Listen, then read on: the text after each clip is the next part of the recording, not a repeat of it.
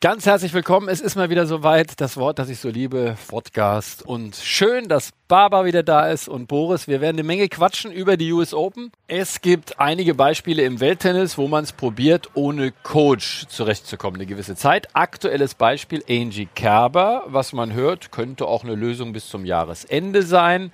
Ich bin total skeptisch und du überzeugst mich jetzt vom Gegenteil oder nicht? Nee. Ah, okay. Also ich glaube Angie ja auch ganz gut zu kennen und ich verstehe, dass sie sagt, ich brauche Zeit, jemanden zu finden. Ich will nicht irgendwen engagieren, ganz klar. Allzu viele sehr gute Coaches laufen da draußen auch nicht Und rum. übrigens ganz viele bewerben sich, logischerweise. Ganz viele bewerben sich. Selbst ich krieg Zuschriften. Ich Ja. solle doch der Angie mal sagen, sie stünden bereit und da sind Ja. also Ach so, ja, ist das ja, jetzt, ungl- also vier Stück, aber da gut, brauchen wir nicht drüber Ja, reden. Also ich reiche es nicht weiter, ich reiche es nicht weiter. Aber ich, so wie ich Angie kenne, und das ist meine persönliche Meinung, das habe ich ihr auch gesagt, ähm, sie ist niemand, der über einen längeren Zeitraum alleine alleine sein sollte, ohne den Coach an der Seite. Sie braucht, sie braucht Führung. Okay, sie war Nummer eins der Welt, sie hat drei große Turniere gewonnen, drei Grand Slams gewonnen. Sie kennt sich selber gut, aber sie ist auf jeden Fall jemand, der Führung braucht, denn sie ist jemand, der Sie ist ein Mensch, der immer wieder trotz der Erfolge wieder gerne zweifelt, sich hinterfragt, sich unwohl fühlt, auch alleine gerne mal so ein bisschen fast depressiv oder traurig Ja. wird. Und ich glaube, sie braucht einfach jemanden, der, der sie auch von der Stimmung hochhält, der ihr immer wieder auch Mut macht, Mut macht auch zu ihrer Spielweise, nämlich aggressiv zu spielen und nicht zu abwarten, zu, nicht zu passiv zu werden.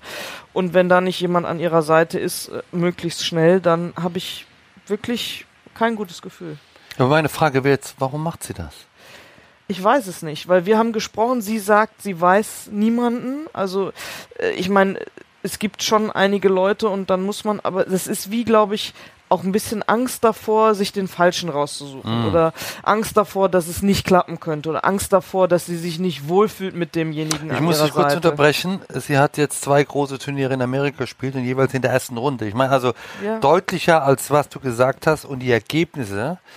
Mehr Beweise gibt es ja nicht mehr. Nee, sie hat ja auch eigentlich nichts zu verlieren. Genau. Selbst das habe ich auch gesagt, selbst wenn du jetzt jemanden probierst und du stellst dann Ja. nach zwei, drei Wochen fest, Mensch, das passt nicht, der macht das gewisse etwas nicht aus. Mhm. Ja, und dann wird halt geschrieben nochmal, aber erstmal jemanden auf Probe zu engagieren, damit ich jemanden hab. Mhm.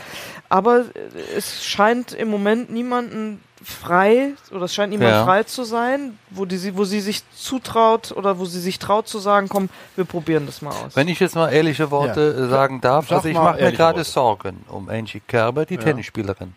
Also mit so einer Einstellung, ähm, sie muss keine mehr was beweisen. Habe ich auch gesagt. Nummer eins der Welt, Wimbledon gewonnen, eine absolute Tennis-Ikone. Mhm. Punkt. Ein, ein Jahr Ja. gespielt, was keine zehn Spielerinnen Ja. jemals gespielt Ja. haben, 2016. Ja.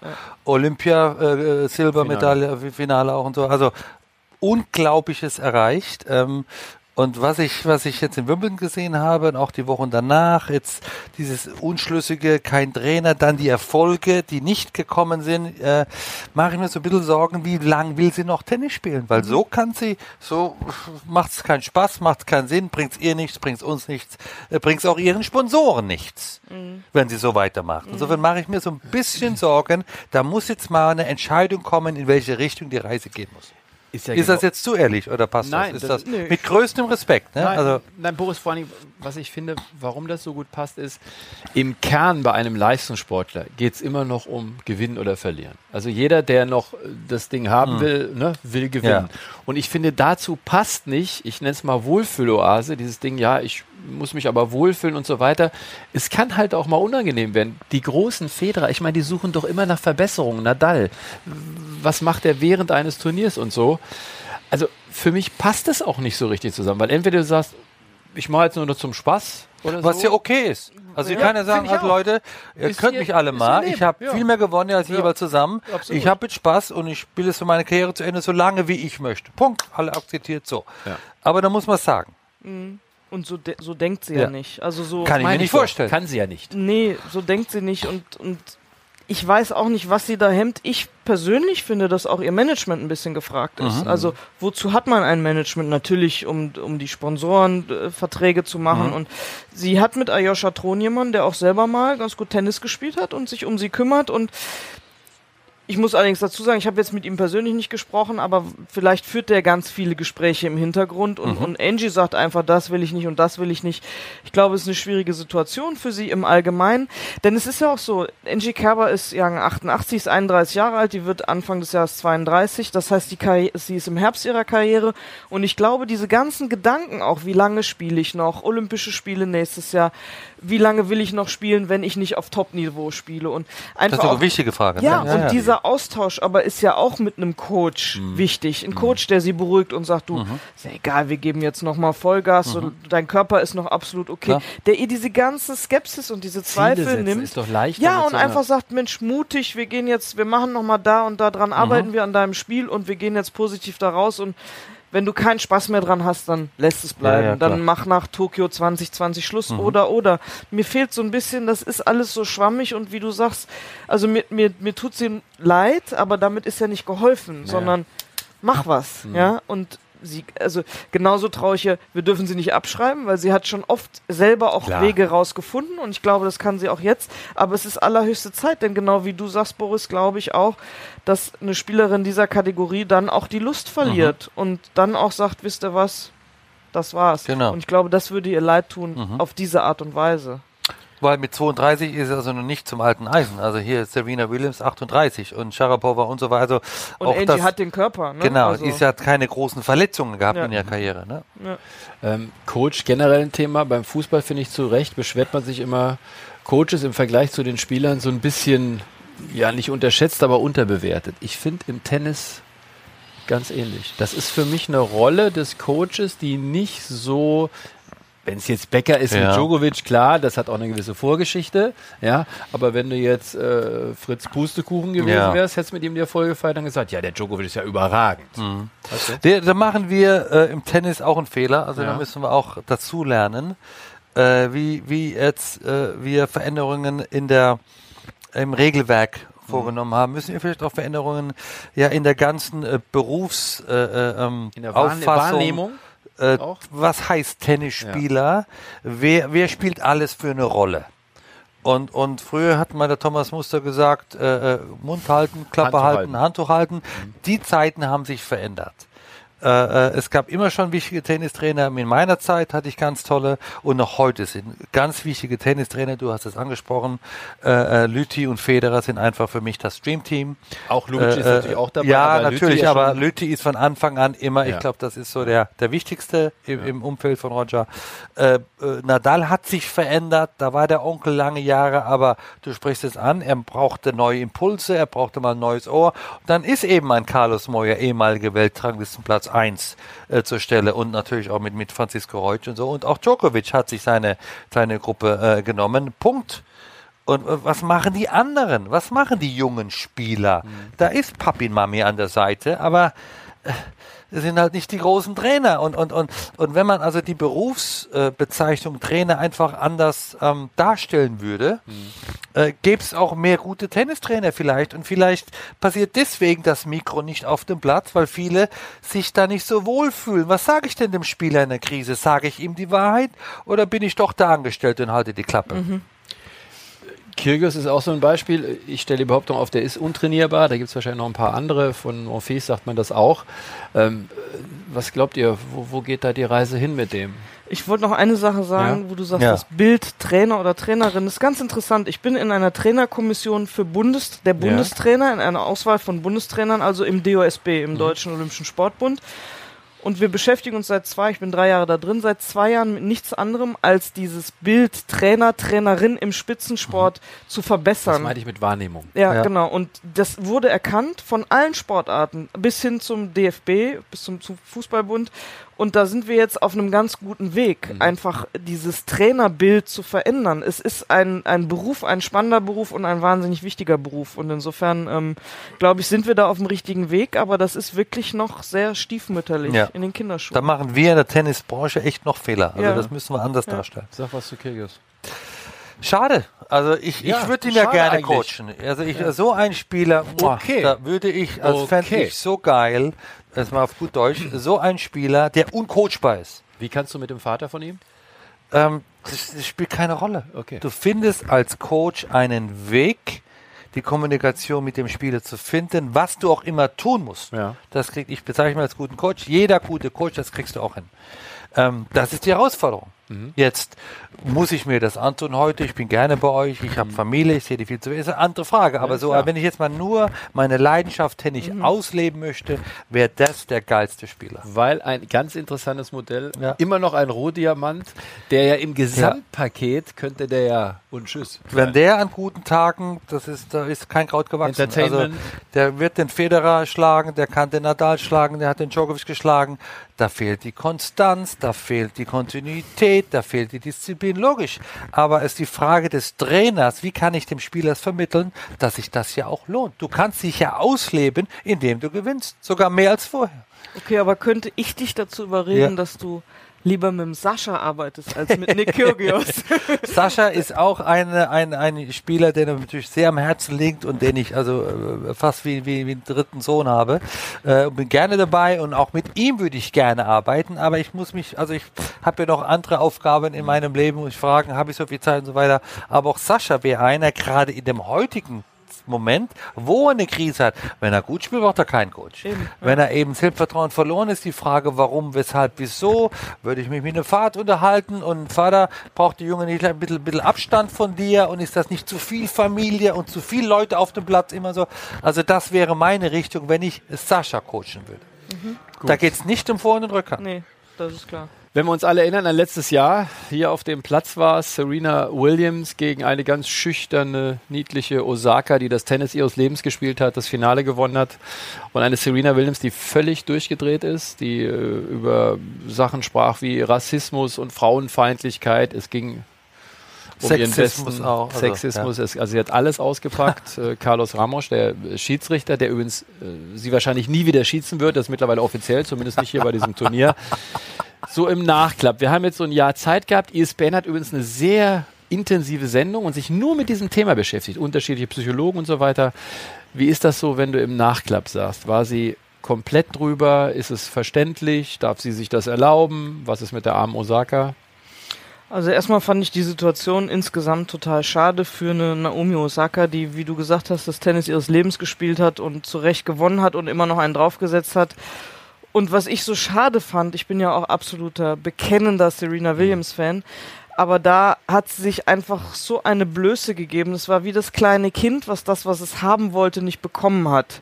Und das ähm, auf eine Art und Weise, wo ich sage, das war nicht meiner Meinung nach nicht in Ordnung. Da ist sie drüber gegangen und noch nicht mal im Nachhinein hat sie irgendwie zugegeben, ja Das Mensch, meine, und ja. das finde ich schade, dass sie hat nicht gesagt im Nachhinein, Mensch, da war ich drüber und mein Verhalten war nicht okay. Sie hat zwar gesagt, dass ihr das für die Osaka leid tat in dem Moment, aber sie hat nie gesagt, ich habe mich da falsch verhalten, ich war emotional, äh, hab ich konnte ich mich nicht mehr steuern, sondern sie ist bis heute der Meinung, sie war absolut im Recht und sie hat auch äh, sie, sie ist im Recht damit zu sagen, das war Sexismus und es wäre bei einem Herrenmatch nie so passiert und das finde ich eigentlich schade, weil also für mich ist da was hängen geblieben emotional und ähm, ich hab das, ich denke da nicht gern dran zurück. Sie hat im Nachhinein übrigens gesagt, ja, sie fühlte sich auch ein bisschen überfordert als Mutter und war da emotional ein Ja. bisschen drin. Aber man muss auch sagen, der Schiedsrichter, ähm, die haben am Anfang einen ganz guten Dialog gehabt. Da gab's, äh, das wurde auch nochmal gezeigt. Also da äh, hat sie ihn darauf aufmerksam gemacht und er hat dann auch relativ cool reagiert. Dann gab's diese Verwarnungen. Angeblich hat sie eine vergessen. Dann gab's halt Punktabzug und Spielabzug. Also das war so diese ganze Geschichte. Auch unter anderem wegen Coaching. Unser Thema.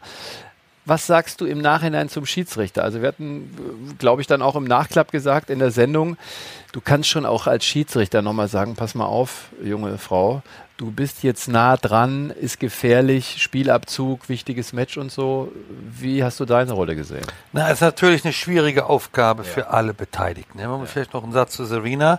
Ähm, das war genau ein Jahr seit äh, Geburt ihrer Tochter.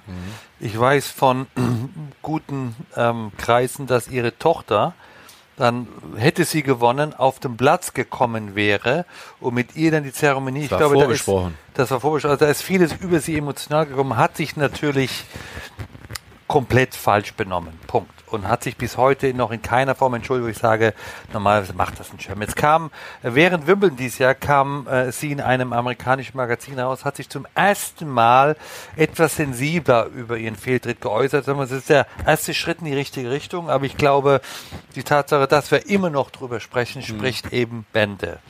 Ähm, der Schiedsrichter hat auch nicht seinen besten Tag gehabt. Mhm. Der muss erkennen, dass da ist eine junge Spielerin, die verliert gerade Kopf und Kragen mit dem, was sie sagt und tut. Dann kann man auch mal was eine Pause machen und, und das Mikro aus und sagen, äh, gnädige Frau, ähm, ich, ja. ich, bin bei Ihnen. Sie verlieren jetzt gerade die Kontrolle von diesem Spiel. Ich muss Sie regelkonform verwarnen. Mhm. Äh, können wir das nicht in Ruhe zu Ende bringen? Das hat er nicht gemacht. Also ich vermisse das auch manchmal im Fußball, dass der Schiedsrichter dieses Fingerspitzengefühl nicht hat. Hier kannst du sagen, er hat sich komplett richtig nach den Regeln verhalten. Mhm. Mir hat das Menschliche gefehlt. Ja. So. Das Menschliche, was ja witzigerweise, erinnert euch beide noch an Lajani, ne, der zu einem gewissen Herrn Kyrgios runtergegangen ist und gesagt Mensch, du bist so gut der Spieler. Und dafür wurde er kritisiert. Und dafür wurde er kritisiert und erstmal auch mal gesperrt. Das ist dann wieder so die andere ja. Kehrseite. Aber ganz im Ernst, wie auch in anderen Sportarten, so ein ja, man redet immer über dieses Fingerspitzengefühl, weißt du, aber so ein bisschen Touch für die Situation, genau was du jetzt gesagt hast, der muss jetzt nicht wissen, dass die Tochter, dass ja. das geplant ist, aber Leute, wir reden alle von diesem Rekord von Grand Slam Turnieren, der liest ja auch Zeitungen. Finde ich auch, ne, dass man da hätte sagen können, komm, mach dann nochmal das extra an Zuwendung, oder? Ja, ich glaube, das würde er mit ein bisschen Abstand ja. auch so sehen, aber man darf nicht vergessen, auch der geht da raus mhm. vor 25.000 ja. Leuten in einer Night Session in New York am Ende eines wirklich für alle Beteiligten stressigen Turniers. Der mhm. hat viele Matches gemacht, ist ein ganz erfahrener Mann. Ich persönlich mag ihn auch menschlich unheimlich gerne. Er hat mich auch schon äh, geschießt, also der ist schon lange, lange dabei. Ähm, Hast du dich auch mal verwarnt? Oder wir, Ganz sicher, mich haben mehrere auch mal verwarnt. Aber ähm, nein, was ich sagen will, er ist eigentlich ein sehr empathischer Mensch. Mhm. Also er kommt auch wirklich nett daher und ich glaube, der war auch total überfordert mit dieser Emotionalität, mhm. die die Serena da reingebracht hat und das hat sich dann auch so hochgeschaukelt. Das war ja, die Zuschauer sind ja, ich saß, ich durfte ja unten am Platz sitzen, ja. ihr habt kommentiert und das war ein äh, auch ein lautes Gepfeife und dann hat sich das so, also die Atmosphäre war wirklich und und und, und Serena wurde so aggressiv, also die, ich konnte der fast in die Augen schauen, mhm. habe gedacht, Mensch, wenn die jetzt an mir vorbeiläuft, ducke ich mich lieber, weil die macht einmal so, mhm. jedem, den sie sieht. Also das war wirklich, es ist außer Kontrolle geraten und ich glaube auch für den Schiedsrichter und dann kam so eins zum anderen und natürlich würde der mit ein bisschen Abstand auch äh, das nächste Mal in der Situation ruhiger bleiben, glaube ich. Und das Furchtbare war, das haben wir, glaube ich, auch im Kommentar dann gesagt, kein Mensch hat über Osaka geredet. Mhm. Also ich mhm. finde, Serena hat das dann okay, während der Sieger irgendwann gesagt, Leute, jetzt mhm. boot bitte nicht mehr, hat versucht sie den Arm genommen und ja, so, ja. genau, versucht zu retten, weil vielleicht irgendwann auch mal da oben was getickt hat. Aber ich bitte euch, Osaka gewinnt als neuer Stern am Himmel so ein Turnier. Wie bitter war das für sie? Hast du mal was ähnliches vielleicht auch erlebt, Boris? Nein, aber das ist dann eben das New Yorker Publikum. Ja, Wir genau. haben darüber mhm. gesprochen, ja. die sind knallhart. Die ja. sind entweder sterben oder, oder leben. Ja. Also das ist so. Und die schließen dich in dein Herz oder die machen das Gegenteil. Ne? Und, und das war respektlos gegenüber der Siegerin. Äh, die hat natürlich auch diesen Tag nie vergessen. Natürlich hat sich gefreut, aber sie hat auch dann teilweise geweint bei der mhm. Siegerin, weil sie mhm. einfach von diesen Pfiffen so äh, ähm, ähm, überrascht war. Am Tag ihres schönsten, größten Erfolges wird sie ausgepfiffen. Mhm hat sie nur ein Tennisspiel gewonnen. Also da lief vieles, da, du hast gesagt, außer Kontrolle. Alle waren außer Kontrolle. Wir haben es vom Mikro kaum ge äh, geglaubt, was wir gesehen haben. Du warst unten. Also das war ein Match, das auch noch äh, ähm, in die Geschichtsbücher eingehen wird. Mhm. Ähm, ja, äh, äh, wer weiß, was dies Jahr passiert. Ne? Ja, es ist, das, das bringt eben auch die Emotion US Klar. Open rüber. Es mhm. ist, es ist gerade für die Amerikaner das wichtigste Tennisturnier der Welt. Ist, du wirst unsterblich, wenn du hier gewinnst und deswegen lässt man alles am Platz, was man so hat. Und es ging dann sogar noch weiter, dass während der Siegerehrung du auch genau gehört hast von den Leuten, die unten gesprochen haben, wie sehr die auch bedauern, dass Serena Williams, und da sind wir wieder beim ja. Thema, was du sagst, in Amerika ist alles ein bisschen anders. Ja. Wir, wir, wir und so, also zumindest hier beim Sport, wir empfinden das immer wieder. Es gibt natürlich auch viele Ausnahmen, ist klar. Aber auch das, weißt du, also Osaka musste ja immer denken, ja, eigentlich will gar keiner, dass ich hier mhm. gewonnen habe. Ne? Ja, ich finde das so ein bisschen, das hat man immer mal wieder hier in den USA, das ist so übertriebener Patriotismus, so würde ich das vielleicht beschreiben. Also das äh, bis hin zu, dass es einem also so von außen so ein Fremdschämen ergibt, weil die müssen ja spüren. Also da eigentlich da hattest du in dem Moment ein Gespür dafür, Mensch, die Osaka verdient jetzt mal den Respekt und dann trotzdem nur eine Serena zu umarmen und zu sagen, Mensch, du Arme und es war ja alles so unglücklich. Also das ist schon einfach ein bisschen verblendet von der Situation und da hätte ich mir auch von den Offiziellen auf jeden Fall mehr Souveränität erwünscht, vor allem auch an Respekt einer Osaka gegenüber. Das wäre sicherlich schön gewesen. Ja, und es kommt ja. noch was dazu, dass die in der Berichterstattung in den amerikanischen Medien danach überhaupt nichts Kritisches gegenüber Serena. Ja. Im Gegenteil, ja, die haben Sind das ja draufgesprungen und, und wir denken alle Leute, ja. war das das erste Tennismatch, was ihr gesehen habt? Oder, oder ich meine, ich verstehe Patriotismus, ne? Ich, sind wir alle. Klar. Bis zu einer gewissen Grenze, wenn man die Regeln so klar bricht und einfach seine Gegnerin so respektlos äh, verhandelt, inklusive der Zuschauer, dann muss man das auch mal sagen dürfen. Mhm. Und, und das hat mich bis heute total überrascht, dass die amerikanischen Medien das komplett andersrum gesehen genau. haben. Genau. Mhm. Es wurde ja noch erhöht, indem man sagt, ja, endlich sagt's mal genau. eine mit dem Sexismus und mit dem Rassismus. Rassismus. Also was da rein interpretiert wurde, das das ist ja, also wir haben uns ja alle gedacht, Skandal. auf welchem Planeten sind wir hier, ja, oder? Ja, auf jeden Fall. Also für mich war das ein Skandal, auch in der Nachbetrachtung. Und ich verstehe es auch nicht, wie man so viel, naja, quasi Angst vor einer Reaktion der mhm. Serena Williams haben kann, genau. weil man sie mal kritisiert. Ja. Weil das steckt ja dahinter, oder? Ja. Ja, weil man natürlich auch dann die Hautfarbe vielleicht kritisiert ja. und die mhm. Herkunft und so weiter und so fort. Und da äh, wurden eben einfach auch da Grenzen, äh, oder ist man über Grenzen gegangen, wo man hätte gar nicht drüber müssen.